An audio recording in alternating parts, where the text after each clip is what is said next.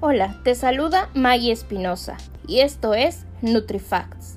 El día de hoy vamos a hablar acerca de proteína vegetal contra proteína animal.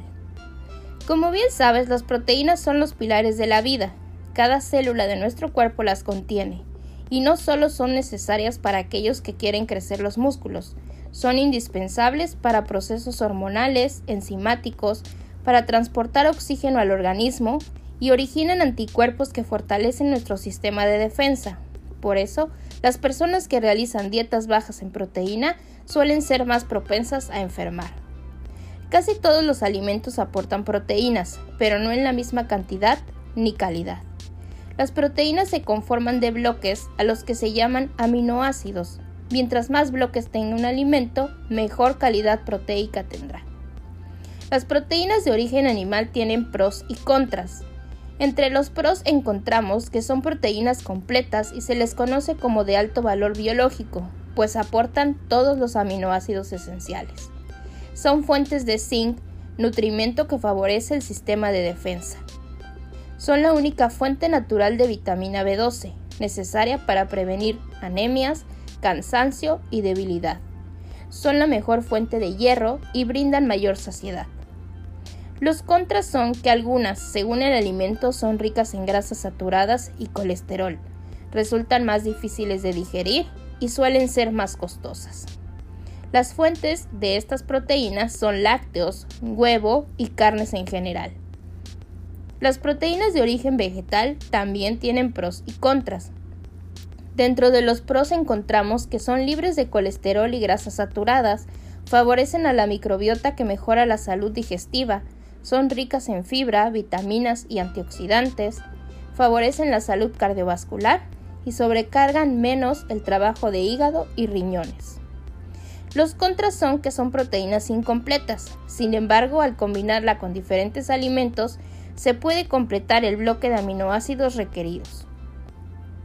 Al tratarse de alimentos ricos en hidratos de carbono, en exceso podrían aumentar los niveles de triglicéridos en sangre. Las fuentes de estas proteínas son cereales, frijol, haba, lentejas, soya, semillas y también nueces, almendras, cacahuates, pepitas, linaza y chía. Tanto la proteína animal como la vegetal aportan excelentes beneficios a la salud, ninguna es mejor que otra y una dieta correcta debería incluir ambas. ¿Cuánta proteína debemos comer?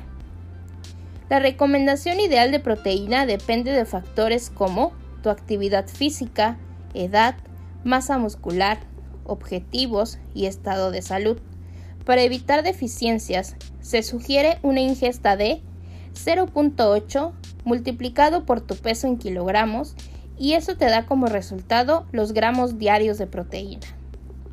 Como ejemplos, te puede dar fuentes de proteína en la carne roja, 100 gramos, te dan 23 gramos de proteína.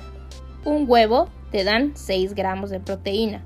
Una taza de leguminosas, ya sea frijol, haba, lenteja o garbanzos, te dan 16 gramos. Media taza de queso cottage, 14 gramos. 40 gramos de queso, 10 gramos de proteína. Media taza de yogur griego, 11 gramos de proteína. Una taza de leche, 8 gramos de proteína. Una taza de quinoa cocida, 8 gramos de proteína.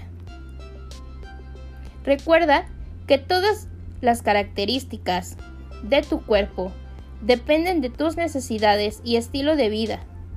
La recomendación para personas adultas sanas va desde 0.8 gramos hasta 2.2 gramos.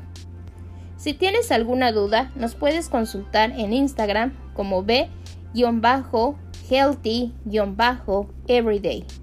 Muchas gracias y hasta la próxima.